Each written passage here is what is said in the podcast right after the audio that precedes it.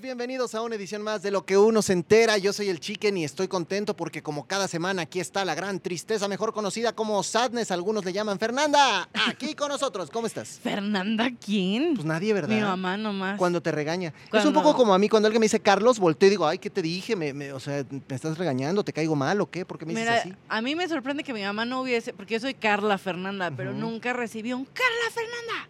¿No? ¿Dónde está? No. Nada más- nada más fue no- era nada más- Fernanda y no, hombre, a correr. Oye, nada más fue novelesco por, por ponértelo novelesco, Sí, pero porque, así era. Porque así se estilaba en los noventas. Uno Sí. tenía nombre de, De de telenovela. protagonista o de antagonista de telenovela. Carla Fernanda, sí, por supuesto, totalmente. Yo te amo. Oye, a ver, Carla Fernanda, dime una cosa. ¿Cómo estás? ¿Cómo te ha ido esta semana, mi querida tristeza? Muy bien. Eh, medio hecha bolas. Ustedes deben saber que hay que aquí hacer la agenda que de los Survivors y que viene tal y que ya se estrena Masterchef y andamos malabareando a todos. Pero de repente me habla el departamento de promoción y me dicen, oye, ¿qué crees que no va, no vienen tus Survivors y no se acaba Survivor? Y yo, ¿qué? Yo dije, ya va- van a llevar a la segunda, van a juntar segunda temporada y van a llevar a otros 15. No, pues resulta que no.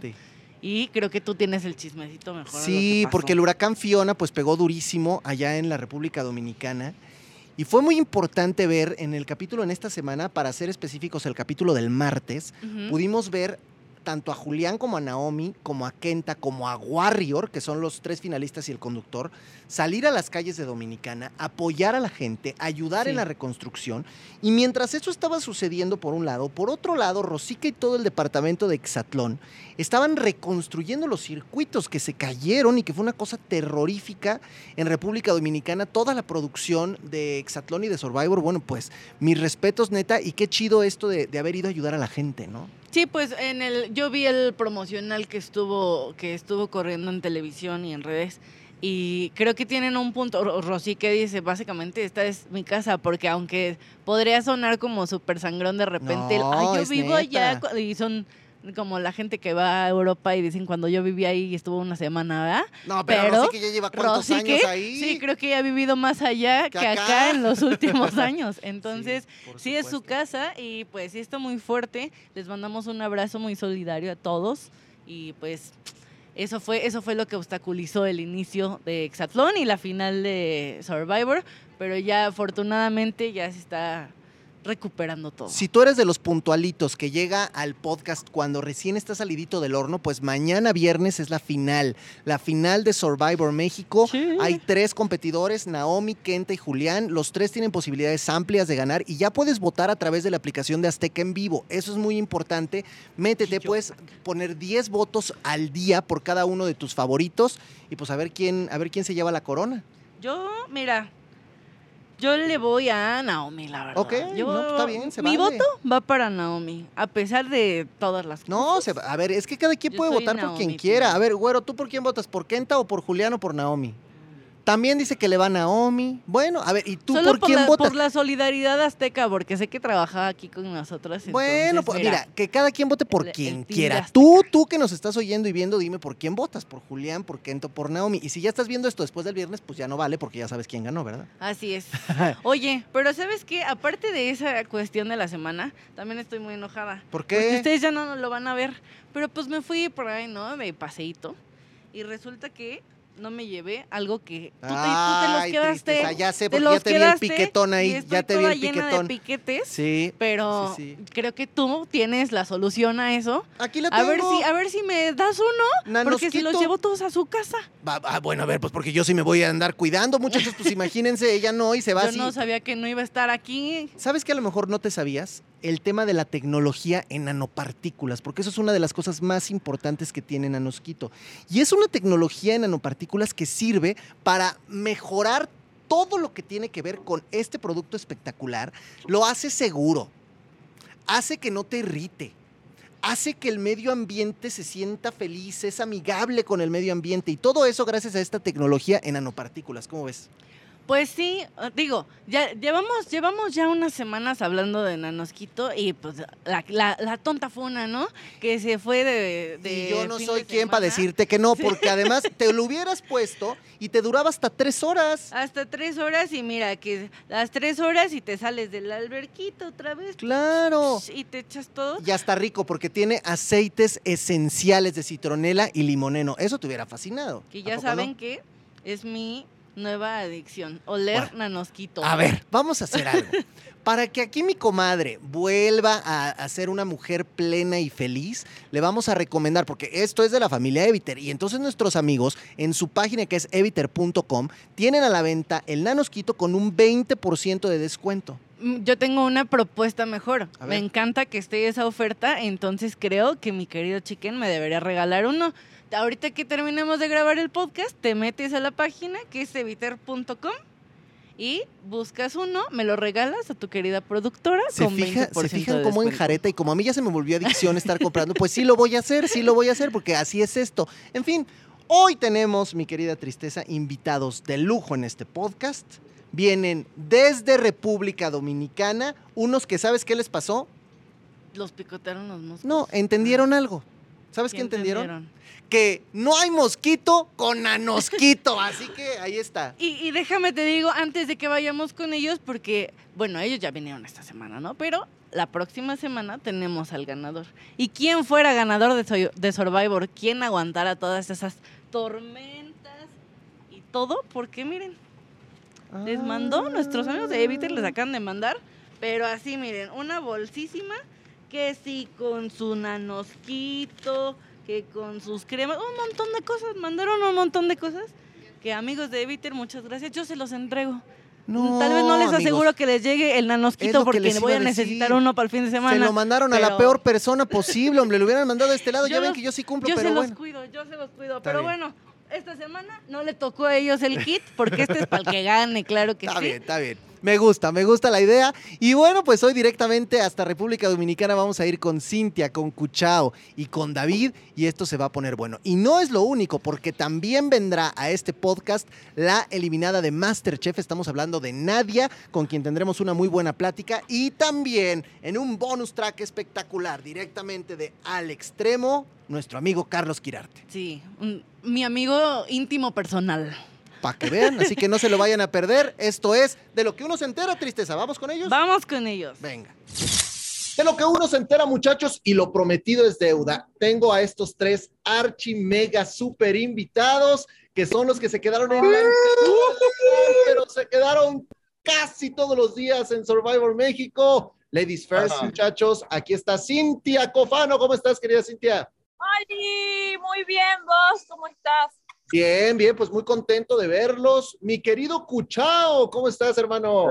hermano, bien, ¿y tú? Qué gusto verte otra vez. Qué placer estar aquí contigo. Y felicidades porque sé que ayer miércoles fue tu cumpleaños, así que muchas felicidades, hermano. Muchas gracias, muchas gracias, te lo agradezco muchísimo. Lo pasé muy bien, la verdad. Eso, eso. Y mi querido David, ¿cómo estás? Hey, ¿qué onda, chicas? Muy bien. Aquí todavía seguimos celebrando a Cucho por su cumpleaños número 37. Ah, 37, perro. Oye, ya estás broma, broma. 32. Broma, nadie, nadie se cambiaba ahí la edad o se movía la edad o sí hubo quien, más o menos. Creo que Karim decía que tenía 40, pero tenía 44, algo así. bueno, también, también decían que Jackie, pero no estoy seguro. Jackie decía que Catalina. Ah, sí, también Jackie decía que Catalina. Es verdad, Decía que tenía 50 años, Catalina, decía Jackie. No sabía eso. No sabía eso, dice. Tiene 39. Suele pasar, suele pasar. Oigan, ¿cómo se le están pasando en estos últimos días en Dominicana? ¿Cómo están disfrutando de la vida ya fuera de Survivor, aunque siguen en República Dominicana? ¿Qué tal lo están disfrutando?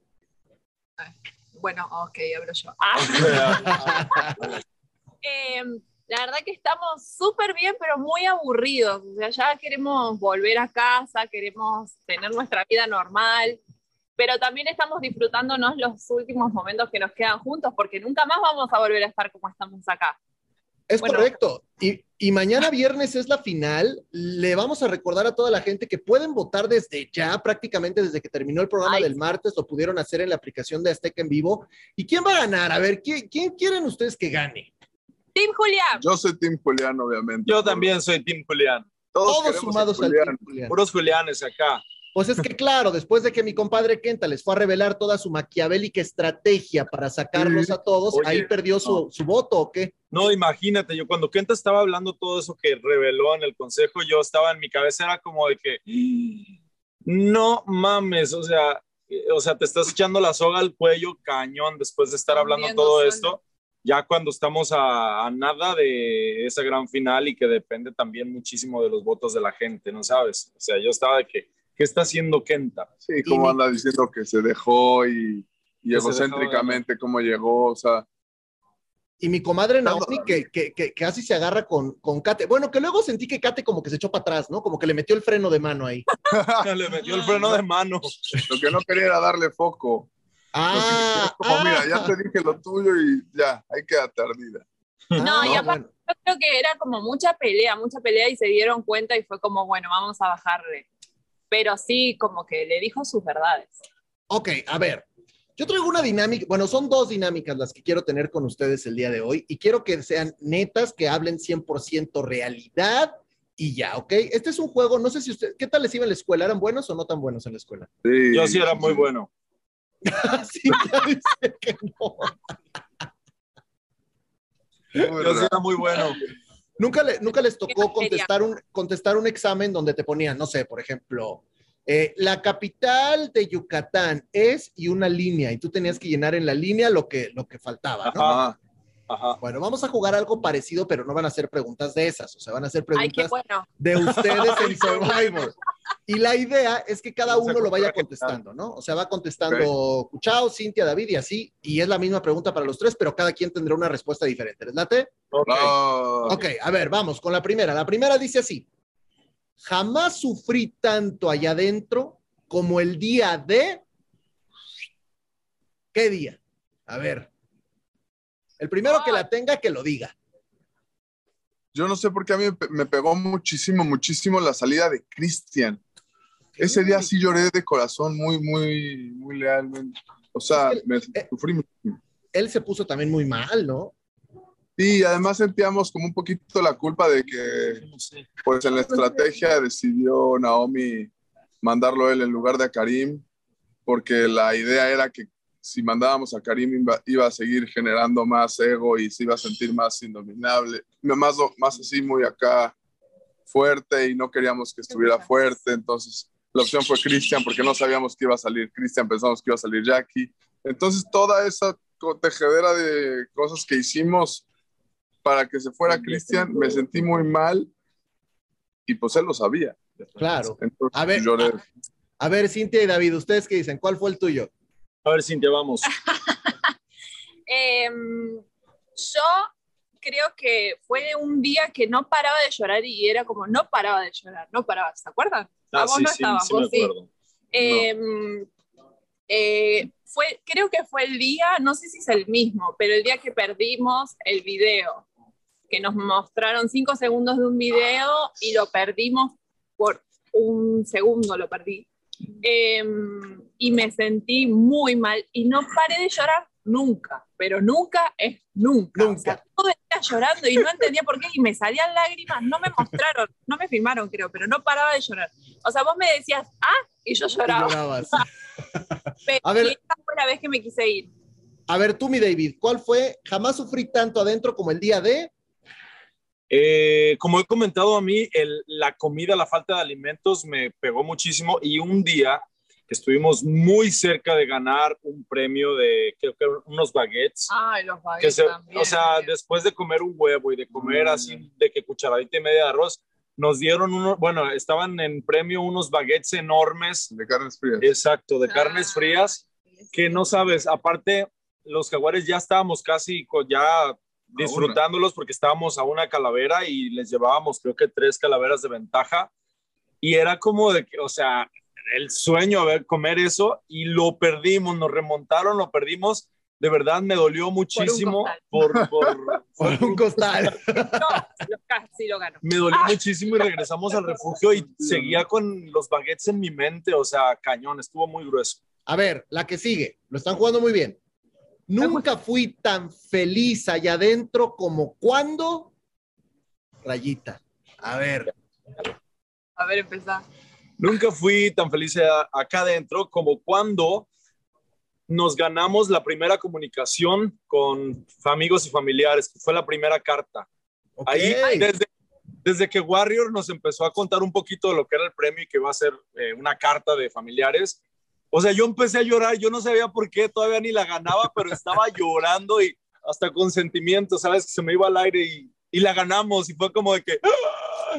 la vamos a leer, la leí y me puse a llorar como niño chiquito. Alimento para el alma, ¿no? A ver, Cucho, Cintia, ¿ustedes? Ay, no sé. A ver, yo, o sea, fue cuando cambié el medallón, que fue por comunicación y fueron los mensajes. Hablé con mi novia, mis hermanos y mi papá. Entonces, además, comimos pastel, galletas, leche. Entonces, fue un conjunto de emociones de comer rico, saber de mi familia y cambiar el medallón con el que dormía todos los días. ¿Sabías que nosotros pensamos que se te había perdido el medallón? O sea, nosotros afuera decíamos, ya se le perdió o no entendió para qué era o se le fue al mar porque pues como pasaron tantas semanas y no aparecía. Pensamos no, no, no. Se hubiera sido peor que caerte de la hamaca, o sea. bueno, que eso no estuvo nada chido. Oye, Cintia, a ver, nunca fui tan feliz allá adentro como cuando. Eh, a mí también me pegó muy, muy lindo esto de la carta, pero no voy a decir lo mismo, así que me acuerdo cuando yo tenía muchas ganas de comer frituras, o sea, cosas fritas. Y fue el día que ganamos creo que fue el día que ganamos gracias a que yo hice cinco calaveras. Y yo estaba demasiado feliz y encima es algo que venía deseando desde hace muchísimo tiempo. Mm. Entonces, ese fue un día muy feliz para mí. A ver, chequen esta, dice, piénsala bien, ¿eh? Si todo el juego se hubiera quedado con los miembros originales de mi tribu, hubiera pasado qué? A ver, ¿Qué hubiera pasado si te hubieras quedado, si siempre el juego se hubiera quedado con los miembros originales de la tribu? Oh. Ay, no, sería un quilombo eso. o sea, con Cata, con Fadi. Y él, y yo, no. Y Yusef. Y Yusef. No. Hubiéramos volteado el calcetín aquí esos tres. aquí estaban los que nos íbamos a unir, mi chica. Sí, no, definitivamente. Me gusta, me gusta. Otra historia. Respuesta unánime, ¿no? Unánime, me encanta. Unánime. Ahora, venga, ¿eh? Si regresara al día uno sabiendo lo que sé, no volvería a rayita. A ver, ¿no volvería a qué? Ay, no volvería. Yo, ya lo tengo. A ver, David. Eh, al día uno no volvería a dormir separado de, de todos los demás, ah.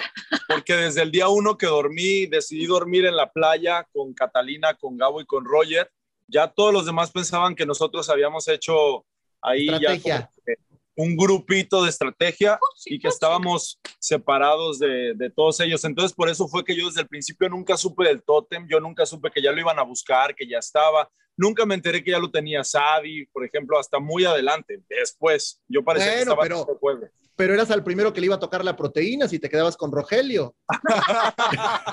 no, lo peor de todo es que la proteína sabía Rogelio y sabía Joseph y yo no estaba ni enterado. Yo me enteré días después cuando yo les preguntaba, oye, pero es que esto sabe delicioso, ¿cómo lo haces? Y me decía Rogelio, me decía Rogelio, no, es que como está en el fuego, en la leche de coco, pues toma ese sabor como de atole. Y yo, ah, ok. Y dijeron, pues es, es, chef, le creemos, y cuchao con diarrea, ¿no?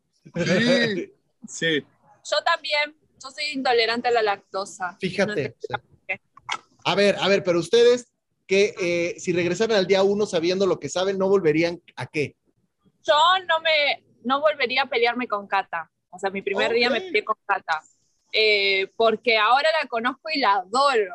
Y no sé, como que me hubiese gustado desde un principio conocerla un poco más. Me gusta. Ay, creo que lo mismo, no hubiera tratado tan mal a Cata porque creo que nunca le di la oportunidad de hablar y simplemente me guié por la borregada de hablarle mal, por lo que una persona pudo haber li- liderado. No, Catalina, bloquear Catalina. Ajá. Y no hubiera juzgado a nadie por débil o fuerte, porque pues ni siquiera conocía el juego. Claro, claro. A ver, yo sé que esta puede haber sido muchos días, pero el primero que se les venga a la mente, pues tiene que ser el bueno. Dice, el momento que más me reí adentro de Survivor fue cuando, ¿qué? Hubieron varios, pero no. ¡Ay! Fueron 104 días, no tengo idea. Pero no te acuerdas de alguno que te carcajearas por algo que pasó, que alguien se cayó, que alguien le pasó No. algo, que alguien dijo algo, que, a ver, escuchado. Yo me reía mucho cómo tiraban a Cata con las pelotas. O sea, Cata era un palito que con una pelota se le doblaba el cuello, se caía. Entonces yo solo me vivía para ver cómo la tiraban. O sea, no por malos, sino porque me reía con sus caídas. Sí, era chistoso. La verdad es que sí fue muy chistoso. A ver, a ver, David, Cintia, ¿se acuerdan ustedes? Híjole, estamos acá, o se parece que... Oye, ellos van a decir, no, fuimos amargados siempre, nunca nos reímos de nada. Ah, ya, yo, yo, yo, A ver, Sí, sí, los dos, los dos. a ver, a ver, ¿de cuál? Nos, nos reíamos muchísimo de Cuchao porque hacía como un personaje cuando estábamos en fusión. Se, se bajaba el, el pants y se lo dejaba a medias nalgas y empezaba a hacer como un personaje homeless. Como ¿Qué, ¿Qué homeless. hacías, escuchado? ¿Qué hacías? Me bajaba el pantalón, sacaba la La taza. tacita y caminaba y le hacía todo. Entonces, estás tú tranquilo pasando hambre y pasa un vagabundo con una taza, pues estaba yo pidiendo comida y nadie me daba. no, pues porque además no creo que tenían. No, No, nosotros éramos también homeless, casi. Bueno, muy bien, muy bien, muchachos, han jugado. ¿Tú- ¿Es la misma Cintia o tienes otra tú? No, yo la descubrí primero, pero él se No, la misma. Ah, no, te no te estés colgando de su fama, David, ¿eh? Ah, ya ves.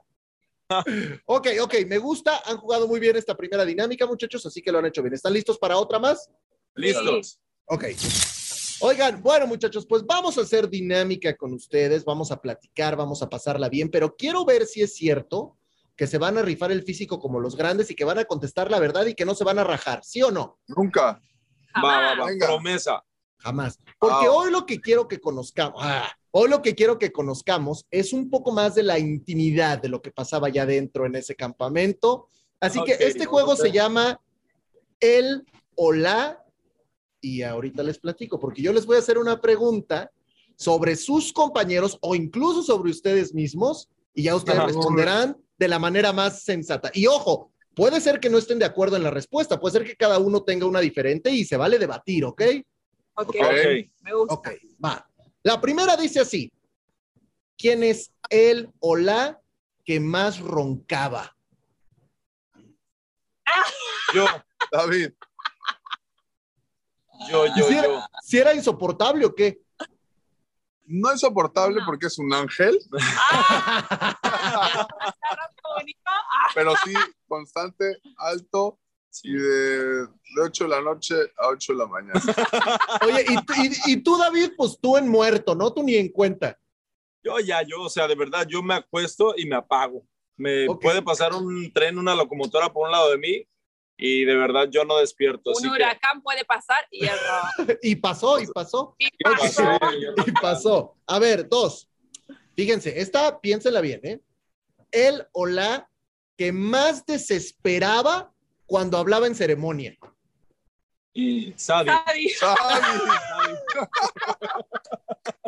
A ver, a ver, pero justifican su respuesta, muchachos, que también fue unánime, por favor. a ver, Y volteo a ver si no nos está viendo. Yo. a ver si no estoy por ahí. Ni modo, para que es desesperante, ella también, no ¿no? en ceremonia, no en ceremonia, en todos lados nos desespera. Ay, no, basta, la queremos, ¿eh? La Pero queremos. ¿por qué? O sea, llegaba todo el tiempo a querer hablar del, del programa, del reality, de la estrategia, de esto, ¿o qué? Tótem. Del tótem, del tótem, como le dice ella, el tótem. El tótem. Hablaba del tótem, del cheesecake. del- Saludos a Sadi, la queremos. Ay, la- Sadi. No, o sea, desesperaba porque a veces creo que tenía comentarios en donde no había fundamento, en donde era su propia convicción y no, O sea, no quería, no quería hablar para aportar, sino como para tirar balas. No, y sabes qué, en general siempre como que se hacía que ella sabía todo lo que iba a pasar en Survivor porque ella era fan de Survivor, entonces, no, yo ya sé esto, yo ya vi esto y va a pasar esto y en tal semana va a pasar esto y es, o sea, siempre. y no les dijo, y en esta semana yo la cajeteé y me van a sacar a mí porque me equivoqué en la estrategia. Y también cada vez que hablábamos de una historia personal, ella tenía una historia mejor o peor. Entonces, ah, yo también. Yo, yo fui al río más grande. Ah, yo fui al río tres veces más grande. ¿Qué sé? Así de, y a mí una vez me atacó un tigre, no, a mí tres tigres. O sea, así. así. Ay, mi comadre Sadi. Bueno, a ver. Saludos, Sadi, te queremos. Ok, ahora, va. están jugando muy bien, están jugando muy bien. La que sigue, piénsela bien él o la que más reclamaba en los juegos?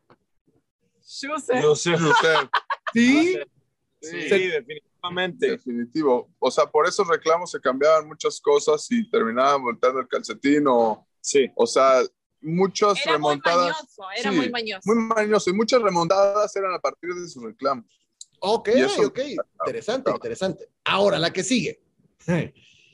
Yo sé que había mucha gente que le daba diarrea, pero no sé si tuvieron registro de él o la que nunca iba al baño.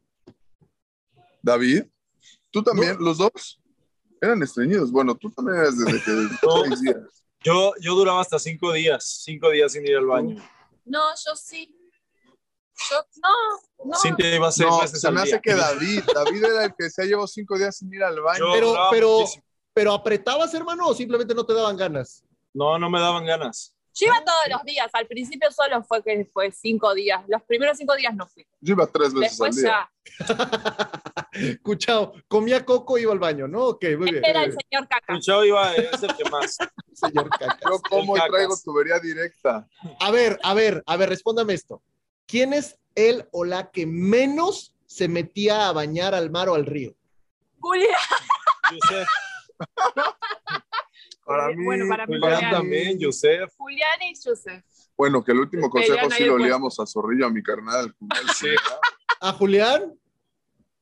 Julián ya, Julián ya los últimos días nos decía, ay, no, ya para qué me baño. Pero creo Ya que para qué me baño y para qué lavo mi ropa si ya faltan tantos días, ya. O sea, Es que en el último consejo ustedes ya llegaron limpios y bañados. Ahí, ahí se ser. enfrentaron con la verdad. Entonces, o sea. cambia mi respuesta. Yo digo Yusef. No, para mí los dos, los dos. solo que a Joseph se le veía más la suciedad. ok, El otro estaba oloroso, él se le veía la suciedad. Sí, porque la suciedad se puede ver o se puede oler. Ok, ok, a ver, la que sigue, la que sigue. ¿Quién es él o la que menos ayudaba en el campamento? Cate. Fíjate. Cate. Unánime, perfecto. O sea, me encanta porque, porque David ni estuvo con Kate nunca hasta el final, pero él dice Kate. No, perfecto. sí. Oye, por eso digo, ¿por No, qué digo no. Cate? Pero es que escuché, escuché mucho. Ah, Cintia igual. No. ok. historia. Lo hemos dicho. No, no. Y ella lo dijo, ella lo Sí, dijo también. Hubo un día que no Ella se misma. hizo de comer porque nosotros nos fuimos a la fiesta mexicana, Ah, ellos sí. no sé qué, qué se habían ganado, entonces tenían para comer, y ella tenía hambre y se fue sin comer a dormir. Todo Que solo por decía no que tenía hacerse. hambre. Con tal de no hacerse. Estaba esperando que alguien le haga. Se le quemaba hasta el agua, me acuerdo. Lo platiqué con Pero ella sí. hoy en la mañana.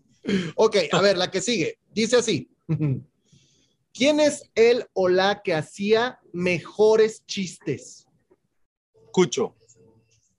Eh, Sí. Para mí, Cucho. o sea, eh, Gabo también. Gabo. Gabo también. Gabo. Digo, Gabo tenía puntadas muy buenas y yo podría decir que soy el que mejor imita a la gente. sí. Gabo Sí. me hizo reír muchísimo. La verdad que fue mi. Sí, a mi mí también me hizo reír muchísimo. ¿Cuál era tu mejor imitación, Cuchao? Chicos, Ah, Ay, a- a un reportero. un reportero. Hazlo, hazlo, Pero es que no sé si podemos decir eso. Sí. No, pues mira, te- te- alguien de por ahí. No, porque la gente no lo va a conocer. Mejor esa luego me la haces a mí. Yo sí voy a saber de quién Bueno, habla. hacía la de, yo me acuerdo que Al también la del chef, que una vez en un consejo le decía a Gabo, Ah, sí. Sí, sí. sí. Warrior, perdón, voy a hablar duro, me voy a parar. Gabo, no seas cobarde. No seas cobarde. Es que lo mejor era la entonación, porque sí, sí era así, claramente era así. Sí. A ver, a ver, ahora, ¿quién hacía los peores chistes? Eso también es importante. Yo, ahí sí yo podría decir que yo. No, porque tú sí era, tú, los tuyos eran buenos porque se reían. O sea, ¿quién hacía chistes que todos se quedaban así de, puta, ¿en serio nos vamos a reír de esta? ¿Será Ay, que Sadie? Justo pensé en Sadi, pero no sé. Bueno, démosle el voto a Sadi. Bueno, le damos, le damos el voto a, a, a Sadi. Además, ya porque- saben que Sadi tiene más ovarios de todo lo que les cuelga a ustedes. ¿eh? Así que eso ya lo dejó muy claro, Sadi. Muy bien. Ok, va. Eso. Ok, ahora la que sigue. ¿Quién es el o la persona más gritona? Hoy Cata. Cata. Cata. Pues Sí. Pero, pero grita porque quiere hablar y porque quiere que le escuchen, o grita cuando está enchilada, o grita todo el tiempo nomás porque así es una Ahorita me extraña que ha pasado caminando y No, gritando. pero también Viri cuando gritaban los juegos. No, que- Santi. Ah, sí, sí. Joseph. Joseph se la pasó gritándome también. Yo voy Cata. No. No, Ok. grita todos. Cata, Santi, es. Cata habla mucho, habla muchísimo. Sí. Y de gritos también era como que Viri gritaba demasiado. Yo creo que Vas Santi muy bien, muy bien. A ver, ¿quién es el o la más marrano en el campamento? O sea, que, que, que tenía la peor higiene en el campamento. No limpieza, sino en general, marrano para todo. Y usted Joseph, Joseph. Joseph. ¿Sí? Unánime. Ok, va, la que sigue. trapeaba con sus pies lodosos de la cabaña y nosotros Él teníamos que tenía darle. pedazos de lodo duro pies. en los pies y se iba a acostar así. El día que se fue, tuvimos que tirar sus sábanas. Y eso que a veces se necesitaban porque hacía frío a veces en las Y noches. sus ¿eh? sábanas estaban negras, negras, negras. negras, negras. A ver, ¿quién es el. Fíjense, esta, esta piénsenla bien. Y para todos nuestros amigos, el safari es el lugar que te va llevando a los juegos. Entonces, ¿quién es él o la que nunca se callaba en el safari? Sadi. No mames, no. Catalina. Catalina, Sadi. ¿Que tú Cata, querías ir pasaba- con- Cata saludaba a cada persona que conocía. Ay, Gabo ¿Qué también. onda, Juan? ¿Qué onda, Carlos? Gabo también. Moreno. Sí, yo Y Gabo. que- y, y Gabo Y también. Gabo, Cata y Gabo. Sí. Ok. Ya cuando me pasé al Cones, todos iban así. Sí, es, es que, es que ya, en el safari necesitas un momento de paz, ¿no? Es como cuando ya se acabó el juego, Sí. cuando ya estás tranquilo. Son, cuando ya son quieres- es- esos momentos de traslado a los juegos es como cuando necesitas interiorizar y estás contigo mismo. Son los únicos momentos que estás como solo. Y de repente alguien, pa, pa, pa, pa, pa, pa, pa, pa, pa, o sea, la o, o en la lancha, va brincando la lancha y alguien, pa, pa, pa, pa, pa, pa, pa, pa, o sea, está cañón, ¿no? A la lancha tenías que agarrarte por tu vida en lugar de andar los- Ese era el verdadero reto. Ok, ahora, ¿quién es el o la que más se quejaba de todo en el campamento? Hola. Cintia. A ver, a ver, a ver, a ver, a ver, ya, ahora ya, si están ventilando, ventílenla. ¿Qué, ¿De qué se quejaba? Ay, de todo. Siempre se quejaba de que le estaba picando algo, siempre algo tenía. Todo el tiempo se rascaba y es, ay, esto, ay, el otro me picó esto, ay, y, y siempre el doctor, o sea, yo creo que el doctor la soñaba. Por eso, ¡Ay, mi rodilla! ¡Mi rodilla! por eso, por eso el doctor ya no les creía nada y entonces ya nada más entraba y les echaba tantito spray, órale, a jugar, pero Ah, con el hombro roto, ¿no? Es normal, nos decía Iba todos los días al doctor y ahí charlaba con él. ¿Y qué te decía, qué te decía Arturo? Ay, ¿cómo hicieron este casting? Me Qué barbaridad. Ok, ok. A ver, ¿quién es él o la persona que más se alejaba de todos los demás? Ay, pero depende en qué momento. Ajá, ándale. Bueno, Bueno, para mí, yo sí general- gener- generalizaría Kenta. Él tenía muchos tiempos de soledad. No, ese A él le gustaba meditar. Cuando yo llegué al, llegué al Cones, hubo un momento que me dijo, acompáñame por leña. Me dijo, ten, llévatelos. Y yo, no, pues te ayudo. No, es que aquí es donde yo estoy solo, donde yo medito. Yo, ah, ok. Y se Me quedaba ahí solo. Y él se quedaba ahí. Y cuando se fue, descubrí su spot y dejó, dejó muchísima leña bien ordenadita. Entonces era Ah, su ¿sí? terapia. Sí, él tenía, o sea, spots donde se escapaba. Súper Ok, padre. Mira, interesante, interesante. ¿Ustedes qué dicen, chicos? A mí al principio él me parecía. Así que se iba, que David se iba. No, no me, nunca me fui. No, es que no le gustaba. pero te, al- pero te alejabas, no Pero, convivías. por ejemplo, empezaban a pelear o empezaban a discutir y así, yo decía, qué hueva gastar mi energía en eso. Y yo me quedaba calladito y me iba a sentar por ahí o me acostaba por ahí, pero nunca me aislé, pero no me metían pedos. Oye, a ver. Yo- ok. Díganme algo. Yo sé que esto es difícil de contestar porque seguramente me van a decir que ninguno, pero siempre destaca porque dentro de toda esta suciedad, ¿quién es él o la que mejor olía? Él es, yo le decía el capi pulcro, el más pulcro, sí, Pero era ¿cómo le siempre hacías, papá? impecable. Pues no sé, siempre me estaba bañando, todos los días me exfoliaba con arena para, no sé, quitarme todo y lavaba, lavaba hasta, Hervías el agua. me, pon- me ponía a calentar, a hervir el agua y ahí metía la ropa y con agua caliente se le salía más fácil Su la ropa mugre. no tenía ni una manchita. Y tenían pollas en esta parte porque estaba tallando, tallando. Era Tallar el la más ropa. Oye, ¿y, y tu traje de blanco, tu traje de baño blanco, qué tal quedó, Cintia? No, y, a- el y día que lo azul. El día que lo estrené. A lodo. todo. Y dije, ay, ay, ay. Ok, a ver, la que sigue. ¿Quién es él? Ah, piénsela bien, ¿eh? Él o la que más le quería hacer la barba a Warrior. Es- O sea, Así como la Miscon, como, ay, Wario, así. Vos, Yo, Escuchado, escuchado, escuchado, escuchado.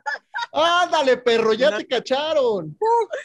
ay, no, pues no sé. A Órale, ver, va. siempre se- Pero a ver, ustedes ju- justifiquen su respuesta. ¿Por qué? ¿Por qué lo dicen? Porque siempre se le Siempre. acercaba a hacer plática y Warrior y hola y oye.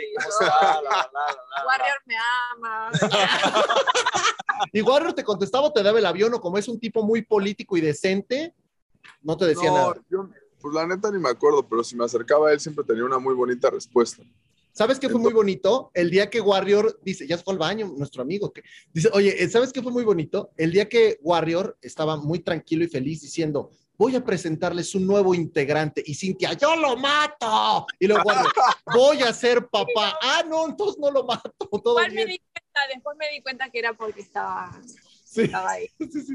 Ok, a ver. desde antes.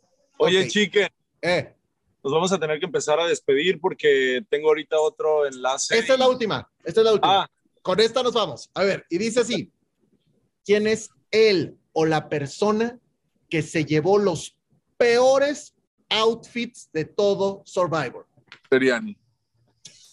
sí, para, para Survivor. Sí, Seriani. O sea, con todo respeto que me merece. Sí. ¿Pero por qué? A ver, ¿por qué? Pues no sé, se veía muy incómodo. ¿Tú qué No dices, Cintia? Estoy pensando, estoy pensando. No, ya lo dijeron. Sí, Yo pienso O yo tal vez también mi camisa no era lo más cómodo. No, pero tu camisa ya, ya platicamos, no se despintaba. Pues, porque Seriani el día que, que empezamos, o sea, llegó en, en LB, todo así, literal, es real. Y todos volteamos como, ¿qué pedo con este personaje? Fue así. ser que sí, que sí. Sería. Muy bien, amigos, pues Maya, como de Maya. sí, como Ah. de Maya. Que, mucho no servía para nada, ¿verdad? Pero bueno. Ok, pues han jugado muy bien, muchachos. Les agradezco mucho. Muchas felicidades. Gracias, Kiken. Quería platicar con ustedes para felicitarlos por todo lo que hicieron, porque no los pude tener físicamente acá, pero bueno, para la gente que los ha pedido muchísimo, gracias por estar, gracias por enseñarnos este lado divertido, este lado padre y este lado cool que tienen, y pues por acá nos vemos, ¿no? Muchas gracias. Sí, Gracias, nos vemos cuando vayamos por allá allá. México. Ya nos veremos por allá. Eso es todo, pues acá los estaremos esperando, un abrazo y que gane quién, Besos. Un abrazote, Un abrazote. chique. que gane quién, muchachos. ¡Que gane Julián!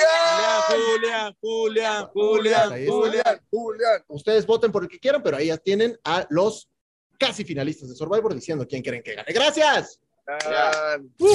De lo que uno se entera, muchachos, y de lo prometido es deuda, así que aquí estamos. Yo la quiero presentar porque yo me acuerdo cuando mi amigo Alan Thatcher agarraba el micrófono y decía, Nadia Ivonne López Ayuso en la academia. ¿Verdad? Te presentó con nombre Así completo. Aquí está es. Nadia. bravo. Gracias, y caballeros, ¿Cómo qué barbaridad. Feliz, y tienes razón, hace 20 años que Alan Thatcher decía de Oaxaca, Oaxaca, Sí. ¿no? Nadie Ivonne López Ayuso en la academia, pero con la sorpresa de que ahora estoy en Masterchef Masterchef. Celebrity. ¿Cómo de que no? Y la verdad es que he tenido una carrera tan bonita que inició precisamente en un reality show aquí en Televisión Azteca Sí. de la Academia Primera Generación, que fue un hito en la televisión mexicana, algo sin precedentes. Y bueno, arrieros somos, en el camino andamos, aquí estamos 20 años después. No, y que descubrimos tu vozarrón, porque Ay, de verdad es que qué voz. Y yo me acuerdo que en esa academia te andabas mala de la garganta No. para llegar a la final y para todo el rollo y fue un relajo. Pero la voz es la voz Ay, y no, que la sacas. no, no. Yo decía, ¿Cómo de que no? "Ay, Sabes que híjole". sufrí muchísimo en este en la academia porque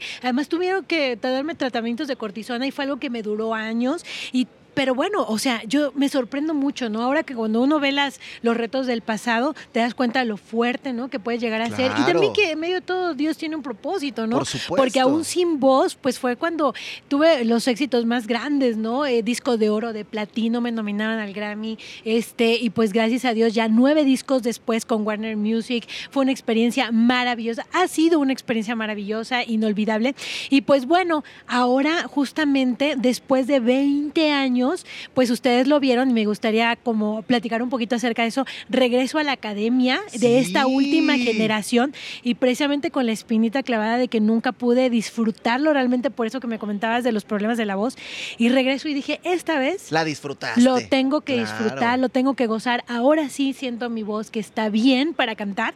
Entonces regresé al escenario de la academia de este año, del 2022, y pasaron cosas increíbles. ¿Cómo viste a estos chavos? Porque además, o sea, yo veía el talento de Cecia, de Andrés, Ay, de sí. Mar. Oye, y, y además no, no era raro para ti que Yair era el que estuviera conduciendo. Muy raro, muy, muy raro. De verdad que yo me decía, o sea, si me hubieran contado que esto iba a suceder 20 años Sí. después, porque cuando acabamos la academia luego decíamos, bueno, ¿y qué vamos, cómo nos veremos dentro de Exacto. 10 años? Y no? Miriam ahí de mentora, ¿no? De, de- de madrina. de madrina.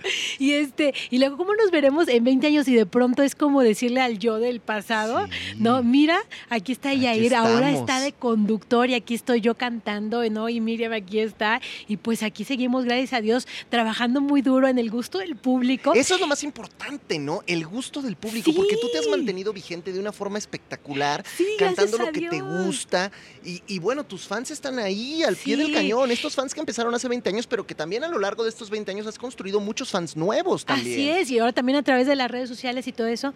Y pues definitivamente creo que también es parte del trabajo seguir puliendo, ¿no? Porque no todo en la vida es como, pues con lo que naces, el talento y todo eso, sino seguir trabajando sobre ello, no quitar el dedo del renglón. Y pues ahora regreso aquí a la academia y ven todo lo que pasó. Sí. O sea, fuimos un momento televisivo, este, que ni siquiera yo me lo esperaba.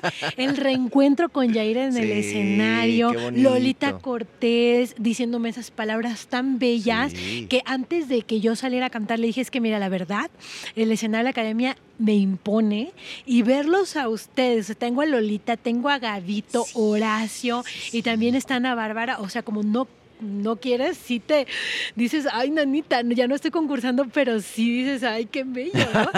y de pronto veo de la manera en la que me reciben ellos como jurado, el público también se No, bueno, pues todo el mundo de pie, o sea, fue una cosa espectacular. emocionante. Y en las redes, así, mis números, tin, tin, tin, tin, tin, tin, me empezaron a seguir un chorrísimo.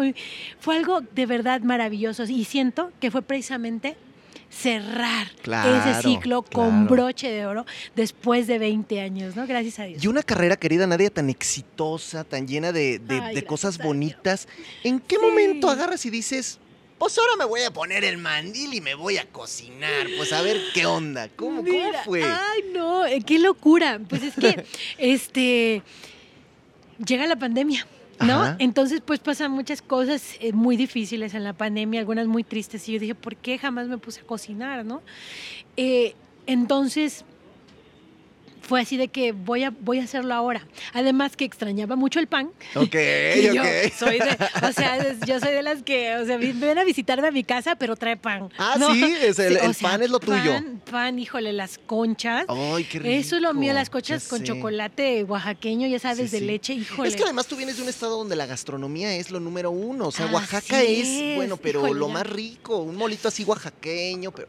No, bueno, todo delicioso. Y de pronto la pandemia, pues no, me daba miedo, la verdad, salir a comer a los restaurantes. Ya ves que todos se Sí, cerraron, nos encerramos en la casa. Dije, pues yo lo tengo que hacer. Y entonces me entró el hazlo tú mismo. Ajá. Entonces, pues ya sabes, a ver video en el internet, videos y videos y videos. Y comencé a hacer mis pininos. El primer año todo O sea, se me perdón, quemó. antes de eso no, no cocinabas nada. ¡Órale! ¡Wow! No, se me quemaba hasta el agua. La verdad, no, no, no, sí, era un desastre. Pero siempre me gustó. Me gustó porque mis abuelitas cocinaban mucho, Sí. cocinaban muy rico. Y yo, yo siento que yo lo tengo. Ok. O sea, son de esas cosas que no lo sabes hacer, pero Sí, dices sí, que pero si lo intento me va. sale.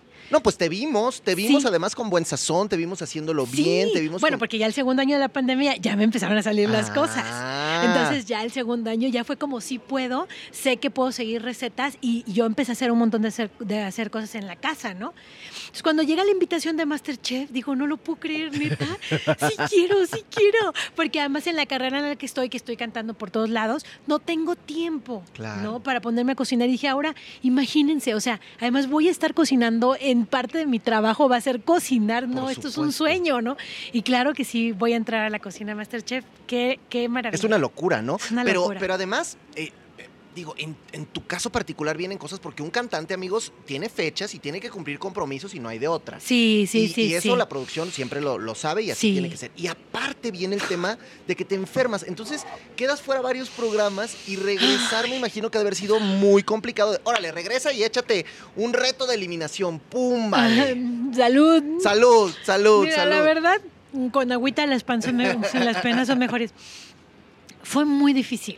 Fue muy difícil porque este me toca enfermarme, ¿no? Y justo en, en Masterchef. Y pues es algo que ahorita lamentablemente nos puede tocar a todos. Este, el COVID ya no sabes ni en dónde lo agarras, por más que te cuides, ¿no? Claro, Ahora sí claro. que pues uno tiene que hacer lo que le corresponde. Yo tenía mis dosis, mis vacunas y todo este asunto. Por eso yo creo que pues me dio no, no, fuerte, no, pero, no te pegó tan feo. no, no pasó a mayores. Este, híjole, pero pues ahora sí que fue un cuestión de un día que me empecé a sentir mal, de un día para el otro. Sí. Y pues bueno, me hice las PCR, salí positiva y pues ya ni hablar. También, aunque uno quiera, creo que debes de ser responsable y decir, no voy a contagiar a mis compañeros porque yo quiera permanecer aquí y fingir demencia y que no está pasando nada, ¿no? Creo que uno debe ser responsable y pues ni modo. Así me tocó.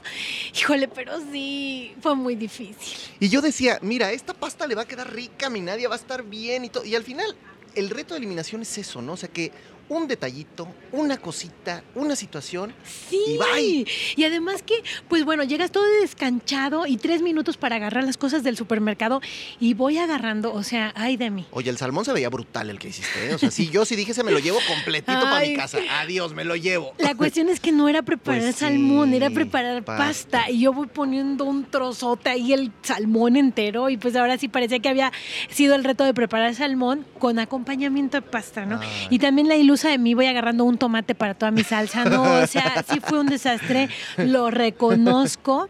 Este, y pues ni modo, me tocó salir, pero pues así es la vida. No, y, que, y- y- y- yo, mira, te, así dime sí o no. Si en esta temporada en algún momento te dicen, regrésate a la cocina, ¿regresabas o no? Ay, no, pues quién no. Sí, ¿verdad? O sea, yo creo que es una experiencia maravillosa, porque además no es solamente estar en el reality con una producción de primera calidad, así todo está de lujo, de primer nivel, este, pero seguir cocinando. Te prometo, o sea, yo salí en ese momento, yo seguía soñando que seguía cocinando, ¿no? Y, y- y es algo así de que no manches, quiero más. De hecho, te voy a hacer la confesión. A ver, venga, venga, de lo que Porque se además entera, no, muchachos. no quiero, no quiero hacer comerciales, nada más diré que uno de los electrodomésticos que tenemos ahí, yo siempre lo veía y dije, es que esto está hermoso, yo lo quiero en mi casa. Entonces, saliendo, me compré una batidora. Dije, porque esa la tengo que tener en mi casa. Y ahora está contigo. Sí, y ahora está conmigo y voy a hacer muchos pasteles. Yo creo que tu participación fue muy buena. La gente que te quiere lo vio. Y nos están diciendo aquí que ya nos tenemos que ir porque el tiempo es una cosa terrible, pero nada más en, en- en un minutito quiero que me platiques porque tú sigues cantando y lo platicábamos fuera del aire. Sí. Tienes unos sencillos espectaculares y la música cristiana, algo en lo que tú crees y en lo que, y en Sí. lo que, bueno, finalmente Dios te puso ahí Sí. y tú lo estás haciendo y lo estás haciendo para honrarlo. Exactamente, yo creo que pues estar en la cocina de Masterchef es algo padrísimo porque vas a ser quien tú eres, ¿no? Y ahora sí ya es algo que yo les digo, yo no fui a convertir a nadie, ni mucho menos, simplemente fui a ser quien soy. Eso es lo que soy dentro y fuera de los foros, de los escenarios, de, eh, y, fue es lo que simplemente fui a hacer lo que soy, ¿no? Y pues ahí está. Y ahora estoy feliz porque en esta nueva faceta, 20 años después, también me estoy estrenando como, como productora ejecutiva de mis discos, de mis canciones, se las estoy escribiendo. Y obviamente lo primero que me surgió en la pandemia fueron temas eh, de consuelo, porque muchos hemos pasado por pérdidas y momentos muy supuesto. difíciles en medio de esta enfermedad. Así es que fue parte de mi labor de llevar consuelo y esperanza. Así es que escuchen Él Te Ama, que es mi nuevo sencillo que ya está en todas las plataformas digitales. Y también tenemos videoclip que está muy hermoso y que lo pueden ver y, y compartir también en el YouTube. Querida Nadia, te agradezco muchísimo estar aquí. Te auguro todavía más éxito del que ya tienes. muchísimas y bueno, gracias. aquí nos seguimos viendo, ¿no? Arrieros somos y en el camino Eso andamos. Y síganme en las redes sociales, arroba Nadia Música, en Instagram, en Facebook, Nadia Música Oficial, TikTok, Nadia Música 1 y pues ahí en YouTube, Nadia Música. Él te ama y está disponible. Para que lo chequen, muchachos, ella es Nadia, yo soy el Chicken y seguimos en De lo que uno se entera. De lo que uno se entera, muchachos, y lo prometido es deuda. Aquí está con nosotros. Apláudanle, perros del mal, porque está Carlos con ¿Cómo nosotros. estás? Oye, muchas gracias por la invitación, ¿Cómo estás, hombre. Muy hermano? bien. La verdad es que ya sé, ya habían habido varias invitaciones, pero pues que luego nos tiembla, que luego que no, pero- que el tráfico, que las manifestaciones, pero aquí andamos Pero aquí estamos, y es lo ganas. importante, ¿no? ¿O qué? Ah, como debe de ser, a Como través debe de de este ser. podcast oficial de Azteca 1, que aunque no estaba por acá, yo sí te veía, él ¿Sí? echaba ojo, pues hay que estar en el chisme, papá. Hay que No, estar en el chisme. Yo también, yo también te veía, hasta saliendo el sol así. Ah. Ay, Dios de mi vida, ya ni me Oye, recuerdo. No, no, pero estuvo muy padre. buena bien, todo etapa, bien. buena etapa la de mi Pero a ver, estamos muy contentos y muy emocionados Sí. de tenerte acá de regreso en Azteca. Muchas gracias. Ahora en al extremo, pero, pero vamos. extremo.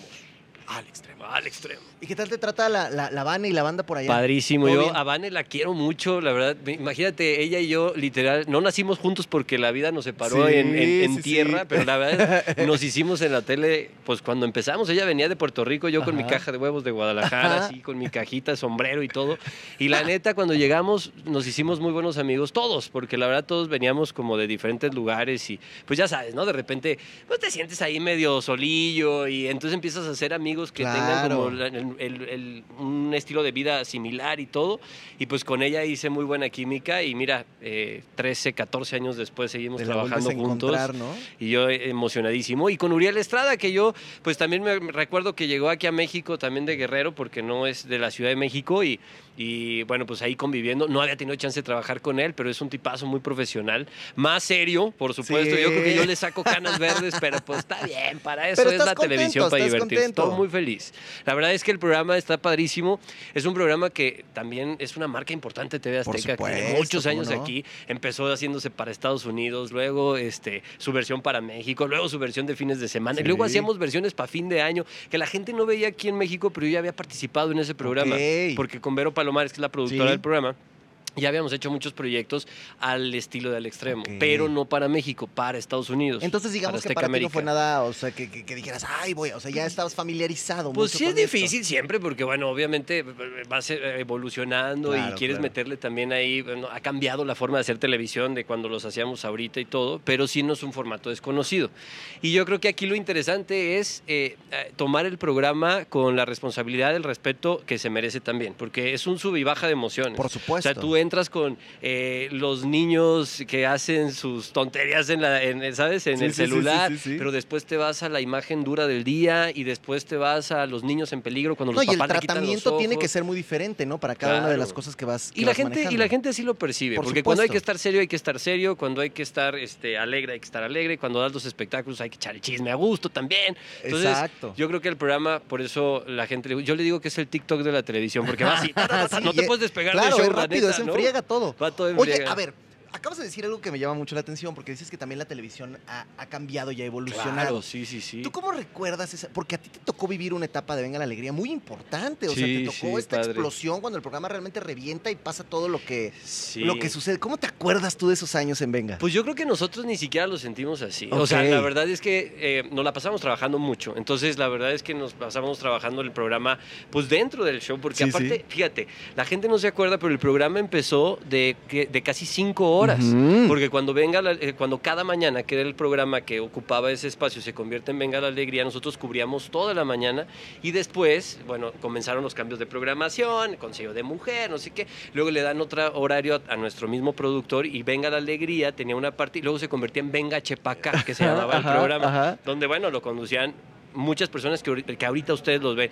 Y después quitaron Venga Chepacá y volvimos a alargar. El programa ha pasado por muchas generaciones, por muchas transiciones, pero lo más padre fue que nosotros llegamos a hacer una televisión distinta a lo que estaba haciendo la competencia. De repente, pues había bailarinas, ¿no? Que nos enseñaban a bailar y entonces ellas bailaban las canciones de moda y ponían las coreografías y Jenny García se salía a las calles, a, a- a- a las plazas públicas a bailar, a hacer ejercicio y entonces la gente lo seguía. Nos íbamos a transmitir literal, yo creo que una vez por mes, fuera de, de- de la Ciudad de México, íbamos a todos los estados de la República, nos tocó ir a Guerrero, a Guadalajara, a Veracruz y era muy padre porque era la intención, acercarse a la Es que, gente. es que eso era lo que tenía este programa. Yo recuerdo mucho que era Sí. eso, que era cercano, que era, o sea, que la gente se identificaba, que era como si estuviera, no, no los veíamos a ustedes Sí. como conductores como, pues como a veces ven a un conductor de televisión en un Sí. pedestal, sino que eran muy cercanos, era como estar con un compa. que era lo bien chido, porque Sí. aparte querían muchísimo. eh, Ingrid Coronado y Fernando del Solar Sí. estaban en la cúspide también de su carrera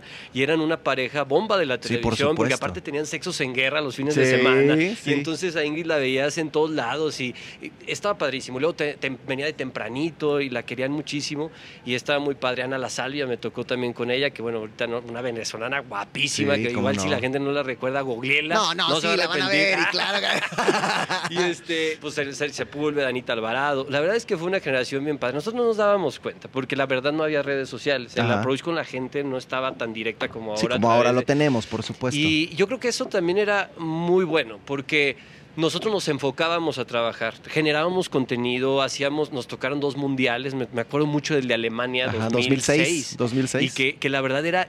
TV Azteca era una fiesta, ¿no? Eh, jugaba México y entonces todo se llenaba de pantallas Ajá. y nos traían, este, eh, ya sabes, comida y taquizas y entonces nosotros teníamos que transmitir la fiesta del Mundial y Venga la Alegría se salía a transmitir la fiesta del Mundial porque, Porque además los partidos tocaban a las 12, a las Claro. 11, o sea, era la, la mera Azteca hora. Novelas se paralizaba. Sí. Me acuerdo que estaba grababa ahí Silvia Navarro, Gar- Margarita Gralia y todo el mundo y paraban las grabaciones de la telenovela y el señor, bueno, en paz descanse, Martín Luna, que ya no está con nosotros, paraba también Azteca Novelas y entonces nos mandaban para allá y hacíamos enlaces con todos los actores de las Wow. novelas y estaba padrísimo. Eran otros tiempos. Por Ahora supuesto. la televisión pues lleva un ritmo muy distinto porque internet nos ha obligado a que los contenidos tengan que ser más encapsulados. No por eso menos interesantes ni con menos contenido, pero sí más encapsulados. Y entonces vamos más acelerados y tal vez es, esa es la gran diferencia. Solamente ¿eh? porque las disfrutamos igual. Ahora, en tu proceso como comunicador, de pronto también tienes que tomar decisiones y en la vida a Sí. veces tiene que ser así.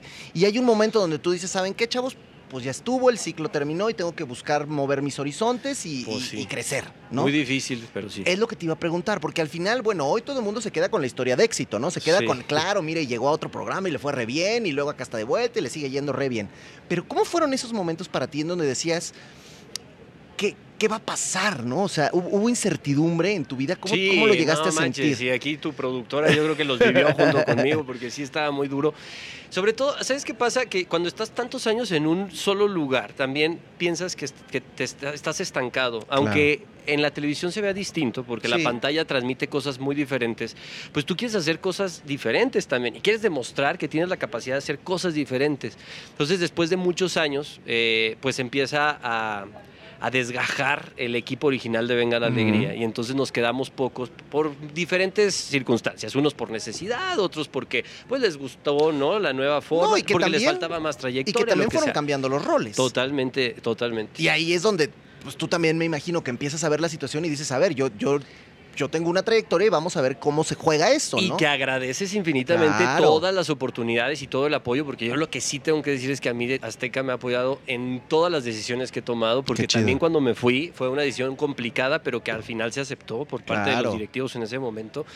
Y fue fue curioso porque yo siento que ellos como no querían de alguna forma que, que- que tomara la decisión, me la fueron quitando poquito a poquito para ver qué sentía, para ver si no me arrepentía y eso fue muy duro. Y la gente no lo sabe, pero yo estuve callado yo creo como tres o cuatro meses en donde yo no salía a las redes sociales, ni salía en la televisión ni nada y entonces eso provocó pues que se dijeran muchas cosas respecto a mi salida. Una que no sé, que había tenido broncas, otra que tenía un problema familiar muy importante y que me había retirado de la televisión, otra que tenía un problema de contrato, otra que tenía...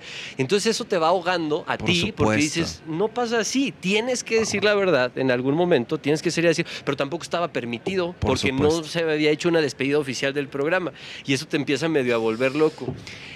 Es difícil porque tampoco puedes aceptar propuestas de trabajo que pueden llegar de repente, porque sí llegaron algunas y decía, pues ¿cómo las aceptas si, Si estoy todavía en tengo un contrato ¿no? y a mí me siguen pagando y me tienen como en stand-by? Fue muy difícil, pero yo estoy convencido que el universo, aunque me juzguen de mamón o lo que sea, sí tiene preparado lo que es para ti en el momento indicado. Y además, Entonces, mira, yo creo que todo va, va, va junto con pegado, ¿ya qué voy? sí. Tú eres un tipo que no porque estés aquí, pero te lo digo, eres talentoso Ah, y, lo, y lo sabemos. sí, que- ¿Es talentoso o no, mi querida Sadness? ¿Es talentoso, el muchacho o no? Sabe lo suyo, no sabe lo suyo. Pues, es la preparación, el respeto que le tengo a la tele. Y además tienes una actitud chida. Y yo creo que cuando, cuando conjuntas la aptitud con la actitud, Sí. las puertas a final de cuentas se tienen que abrir. Y fue lo que pasó contigo. O sea, no, o sea, no tardó mucho en que alguien dijera, a ver, este chavo como que está ahí solo. O sea, jálenlo para acá. O Pues sea, era, era también más el morbillo ahí de lo que estaba pasando, porque luego le echaban la culpa a unos compañeros, decían que Flor Rubio me había corrido y que tenía broncas con no sé quién, y que nunca pasó eso. Y yo salí a decirlo, cuando pude decirlo, Claro. fui a la cabina de Flor, fui a los programas, recibí llamadas de diarios, eh, fui a Venga la Alegría, despedirme, el director Alberto Ciurán en ese entonces, Andrés Mester me despidieron, pues para que se viera que no había ningún Claro. problema, porque la cosa ya estaba brava, ¿no? A lo que sí, es, yo creo que esa percepción que tienes, que te la agradezco mucho, es el respeto que le tienes a lo que te gusta hacer y a lo que amas hacer. Por yo supuesto. no estoy en contra de las nuevas oportunidades para nuevos talentos. Nunca he estado en contra de que ahora los influencers vengan a la televisión y entonces aporten, pero siento que también tiene que haber una preparación para eso. Y muchos de los influencers que ahora son las grandes estrellas de Internet, cuando se topan con la televisión, encuentran su verdadero talón de Aquiles. Por y lo hemos visto con muchos. Y no es otra cosa, no es falta de talento, es solamente la falta de, de, de conocimiento de cómo se hace la televisión a Internet, que es pues muy fácil para ellos porque se sienten en una zona de confort. Y que luego pasa al revés, ¿no? Que, que uno que a lo mejor ha estado toda la vida en el medio Total, tradicional, es de, ahora tienes que meterte a TikTok Claro, y tienes qué que meterte a este, TikTok? ¿qué Y- y hago, yo no, a mí ni me gusta bailar, pero ¿sabes? Es como... Pero yo- ahí le tengo que entrar. O sea, tengo cuatro videos en TikTok y ahí, eh, muchas gracias a los cuatro mil seguidores que hay van, pero la neta no sé qué hacer en TikTok. Ustedes claro. díganme qué se hace y eso se hace. Pero no, porque nosotros nacimos haciendo medios tradicionales Por de televisión, que además mucha gente luego dice, es que los medios tradicionales ya, discúlpenme, pero no es cierto. No, Vivimos no. en un país en donde eh, desafortunadamente el 80% de esta población no tiene acceso económico porque nuestra economía no le permite pagar una renta de un teléfono celular, Claro. unos megas para internet, una suscripción para un contenido en streaming. Nosotros hacemos televisión para la gente de México, así de sencillo. Y la gente que quiera ver internet, pues que busque sus contenidos en internet porque tiene esa posibilidad. Exactamente. Hay un abanico de posibilidades. Y, y es lo que y, y me llama mucho la atención que lo digas porque claro, o sea, de pronto dicen, "No, es que hoy la televisión de paga es la que funciona y Para algún series, sector, y el Netflix, claro. y el esto."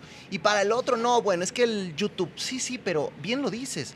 A ver, la radio, la televisión abierta no van a morir jamás porque son y aparte no la vas a pagar. O sea, Exacto. es un servicio gratuito, gratuito de entretenimiento y de que- información. y que tú lo sabes porque te conecta con la, con la gente verdaderamente que está ahí, que Claro. te consume, que, que llega en el horario que tú le pones y que lo ve porque quiere estar ahí. Y para todos los gustos. Por supuesto. Así como hay artistas para todos los gustos, hay programas para todos los gustos, hay una programación. A la gente se le entrega una programación y ella decide, ¿no? Y por supuesto, TV Azteca tiene 20 canales, tiene 20 opciones de programación, tiene mucho contenido y la gente decidirá qué ver. Eso no demerita el trabajo de la televisión frente a Internet. supuesto. Y sobre todo, lo que nosotros cuidamos, o por lo menos yo cuido mucho con el equipo que trabajo, porque pues por eso decidí entrar al extremo y trabajar con el equipazo que trabaja, es la credibilidad que todavía tiene la televisión y la radio aunque muchos la duden, hay mucho trabajo detrás de todo lo que les presentamos porque tiene que estar corroborado por muchas circunstancias, no solamente para darles la verdad a ustedes que están del otro lado de la pantalla, sino porque también nos rigen las leyes de este país. Y entonces nosotros no podemos mentirle a la gente tan descaradamente como lo hace un tuit. Entonces, si tiembla, ¿a dónde vas a corroborar? A la televisión. Si hay algo a, la tele, ¿por qué? Porque somos un filtro. Eso es lo que hace el extremo y eso me encanta. Porque sí, te presentamos videos de internet, te presentamos videos virales, pero no te presentamos el video y nos reímos y ya. Te contamos la historia detrás del video y primero corroboramos que sea verdad y trabajamos también con agencias de información internacionales con las que trabajamos de la mano, con Fuerza Informativa Azteca. O sea, está pensada para que la gente no se malinforme, se entretenga al mismo tiempo. Y eso, pues creo que la gente no lo valora mucho, pero es una pero realidad. ahí está. Ahora, dentro de todo esto, tú también eres un conductor versátil, porque a final de cuentas no nada más eh, te, dedicas a una sola cosa, sino que te hemos visto de, varias. ¿Dónde te sientes más, vender tamales, ¿Dónde te sientes más cómodo? En, una zona más de espectáculos? ¿En una zona más como ahora? ¿Dónde, te sientes más...? La verdad, la un programa como Venga la Alegría, en donde duré 13 años de mi vida, me dio la oportunidad de tocar todas las áreas. O sea, hacía reportajes de color, hacía entrevistas, hacía espectáculos, tuve la jefatura de información un tiempo, íbamos, hacíamos coberturas especiales. Yo me siento cómodo haciendo lo que la televisión tiene que hacer, que es comunicar. Qué chido. O sea, la, espectáculos, claro, te, empiezas a especializar y la gente te empieza a abrazar en, un, en esa zona, ¿no? en, esa región. Pero por eso tomé la decisión de irme en su momento de Venga la Alegría, porque yo quería que la gente se diera cuenta que era un conductor más allá de solamente dar una información de espectáculos. Claro. Que en este medio, por supuesto, la farándula vende mucho y está padrísima, pero tampoco me encantaba. Y que también ha cambiado mucho, ¿eh? De cuando tú empezaste a hacer eh, espectáculos a lo que soy, es el periodismo de espectáculos. El periodismo de espectáculos en México no tiene el respeto que se merece es la fuente. Y eso desde mi perspectiva, pues no está tan chido. Y yo por eso tomé en algún momento la decisión de decir, no voy a ir en contra de la corriente, pero tampoco voy a ser parte de la corriente. Entonces prefiero mejor poner aquí mi raya y experimentar en otra, porque aparte tengo esa necesidad de hacerlo. Yo quería que la gente viera que tengo la posibilidad de presentarles, sí, una nota eh, roja en donde, pues, desafortunadamente hay gente que pierde la vida y hay consecuencias. De lo...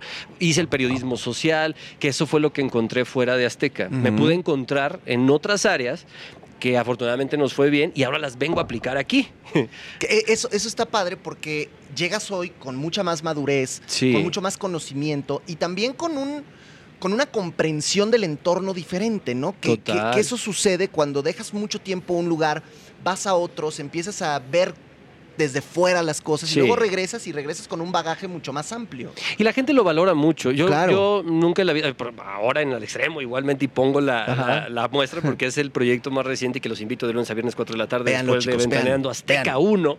Este, pues eso, em, la responsabilidad social que tiene la televisión y que nosotros no nos debemos de enfrascar en un foro de televisión solamente, que es muy bonito, que está padrísimo, que te da, pues también es, muy padre sentir, ¿no? Todo el equipo técnico y humano que trabaja para que se vea precioso y perfecto, que también es algo que Internet actualmente no te ofrece, pero toda la infraestructura que hay está muy padre, pero nunca dejar el contacto con la calle y con la gente, porque ellos, la, televisión es un servicio para ellos y ellos nos tienen que decir qué quieren ver en la televisión. Y desde esa, desde esa premisa, pues es generar tú el contenido y hacer entrevistas y buscar historias de vida e ir por, ¿sabes? Que la gente vea que estás en contacto precisamente con el mundo real. Fíjate, si no, total, totalmente de acuerdo. Y esto que te permite hoy, el, el trabajo que tienes, yo quisiera llevarlo hacia este lado. A ver, tú hablaste hace rato de este chavo con su cartón de huevo llegando de Guadalajara, ¿no? En sentido figurado. En sentido figurado pero, gracioso porque es la broma que te hacen. Pero, pero, pero a ver, si hoy tú le pudieras decir a ese chavo que llegaba con su cartón de huevo de Guadalajara, todo lo que te iba a pasar, cómo iba a funcionar esta carrera, todo lo que le ¿Qué, ¿Qué, le aconsejarías a ese chavo? ¿Qué le dirías? Que no se estresara tanto. Ah. que la neta no se tomara las cosas tan a pecho. Este, que se pusiera más abusado con la gente con la que se rodeaba. Porque, mira, también es un medio muy garañón. Es una jungla de asfalto. Este, y de repente, pues tú vienes como también muy limpio de muchas circunstancias y de muchas cosas a tu alrededor y te encuentras con gente pues muy colmilluda, Sí. en donde también si no te pones abusado, pero eso te lo da la madurez y la experiencia y te dan los años en este rollo. Eh, no le podría decir que fuera más resistente porque ha sido muy resistente. Eso, Llevo eso. 17, casi 18 años en esto, entonces yo creo que ya la resistencia ya pasé la prueba. y eso, le diría eso. Y que, y que tal vez hubiera luchado en su momento un poquito más por lo que realmente pensaba. Porque a veces los miedos de decir lo que realmente piensas o los miedos de expresarte como realmente te tienes que expresar y pues te limitan mucho a llegar a, a donde tienes que llegar. Pero a veces son las circunstancias, porque en ese momento tal vez no tienes una voz tan cantante en ese sentido como para decir las cosas. A veces hay que reprimirte un poquito en ese sentido, pero no me arrepiento de nada. Y, y- Lo haría exactamente igual en todos los sentidos. y yo creo que ese chavo hoy estaría muy contento de ver todo lo que te ha pasado. No, ¿no? pues te agradezco mucho y ojalá que sí, porque pues se ha trabajado duro Ah, y ojalá que la tele me dé la oportunidad, porque no la tele, el público. ¿No? Porque yo sé y, y sé que es muy importante la aceptación de la gente para poder estar. Muy independientemente que de repente vean ustedes comunicadores que entran con calzador, a la gente no le puedes mentir. Sí, ¿no? A la- al público no le puedes mentir, a la pantalla. Yo no sé qué tiene la televisión, yo no sé qué tiene ese aparato que ve toda la gente que transmite la verdad. Aunque tú le puedas cantar mil mentiras, y, transmite la realidad. Y para mí eso es la magia de la televisión. Pues yo de verdad te agradezco mucho que hayas estado Sí. con nosotros, que hayas Muchas venido, gracias, que nos ¿no? hayas regalado esta- sí. este y espacio. todo lo que falta, y todo lo que tres falta. veces. No, pues bueno, ya, ya sabe, ya se comprometió y ahora tiene que venir con nosotros No, a pues platicar más pues, está historias, anécdotas. Sí, de verdad es que estaría chidísimo que vinieras y nos La contaras más. sí, sí. Gracias. Y por si algún despistado todavía no te sigue en redes sociales, ¿dónde Pues te ahí encuentran? estamos en arroba Quirarte eh, y ya están todas las redes verificadas y todo, y ahí por ahí platicamos. Yo sí contesto todos los mensajes, también leo los buenos, los malos, no tan buenos, este, porque pues eso también está eso bien. trata, no hay que ¿no? Creerte ni todo lo bueno ni todo lo malo. Ese es un consejo de vida para todos, aunque no salgan en la tele. O sea, ni todo lo bueno ni todo lo malo. Por y supuesto. estar en comunicación. La verdad es que la, gente que me sigue está chidísima porque nos ponemos a pensar en Twitter o de repente. Y está padre. Yo creo que de eso se tratan las redes sociales. Pero bueno, no soy tan aburrido como se oye. Así que no, síganme no, no, y ahí ¿qué estamos en, comu- en comunicación. Y, todos los días en al extremo. Al extremo, 4 de la tarde después de Ventaneando a través de Azteca 1. Ahí los esperamos con las historias más extremas de la televisión. Pues te agradezco muchísimo, mi hermano, Ya esta estás. conversación. Y Igualmente. te esperamos luego, ¿eh? Ya está, y un gustazo Gracias. Nos Quirarte, vemos. my friends. Yo soy el chicken. De lo que uno se entera. de lo que uno se literal. ¿Qué te pareció, mi querida tristeza, lo que tuvimos esta ocasión en De lo que uno se entera? Pues mira, me encantó porque yo recuerdo a Nadia en su generación de la academia y era toda tierna y sigue siendo toda tierna. me No, mucha- ti pasa, la verdad es que muy bien, ¿no? A mí me Sí. cayó muy bien, Nadia. Ivonne Con- López Ayuso. Fue un sueño verla en vivo, la Sí, verdad. sí, Sí, estuvo muy divertido. Y pues obviamente, bueno, los con los Survivor estuvo también la dinámica muy chistosa. Ahí soltaron una que otra verdad. Que, Una que otra verdad. ¿De quién- recuérdame el nombre, ¿quién dijeron que tiraron la, la sábana una vez que se de, salió? de Yusef. No, no dijeron sé. Sí. de que estaba Yusef. toda negra y toda Yusef. puerca. Ahora voy a tener que volver a escucharlo. En este momento, así terminando Sí, esto, sí. le voy a dar play otra vez. Porque... Eso pueden hacer, si se les perdió algún detalle, le regresan o le vuelven a poner play y lo, y lo tienen ahí. ¿Y qué tal el hermano Kirarte? Que es tu brother, Ay, ¿no? sí, yo lo quiero mucho y es alguien que trabaja incansablemente, está casado con su, con su profesión y es con su vocación también, o sea, es un súper talentazo. Y pues se nos había ido, ¿verdad? Pero qué bueno que ya está por acá. Y el mejor de los éxitos en, al extremo. Eso. ah. Sí. Pues bueno, muchachos, ahí está de lo que uno se entera. Recuerden que la próxima semana vamos a regresar con los finalistas de Survivor, con el campeón o la campeona, dependiendo quién sea quien gane. Todavía nosotros no lo sabemos al momento de que esto se voten está. por Naomi, Sí, voten bueno, por pues mira, eh, aquí Tristeza le está haciendo campaña a Naomi, Sí. ¿eh? ¿Dónde estás tú que le haces campaña a Kenta? ¿Dónde estás tú que le haces campaña a Julián? Bueno, pues para los tres. ¿Tú, yo digo- Kento, Julián? No, yo, ¿sabes qué? Yo, ¿Tú, yo, me, yo me he decidido por hacerle una campaña al que la gente quiera. O sea, yo lo que digo es, es que ahí te va. Mucha gente dice, no, pues vota por como tú, ¿no? Vota por Naomi, vota por Julián, vota por Kenta. Bueno, no, Al voten final, por quien quieran. Es lo que te iba a decir. Pero Al final, creo que tú, amigo que nos ves y que nos oyes, tienes que tomar una decisión con base en lo que a ti esa persona te hizo sentir durante todo el reality. Con quién conectaste más, quién, con quién te identificaste más, quién te divirtió en el juego, quién te hizo pasarla bien, quién crees que compitió mejor. Toma todos esos factores y entonces decide cuál de los tres es tu ganador.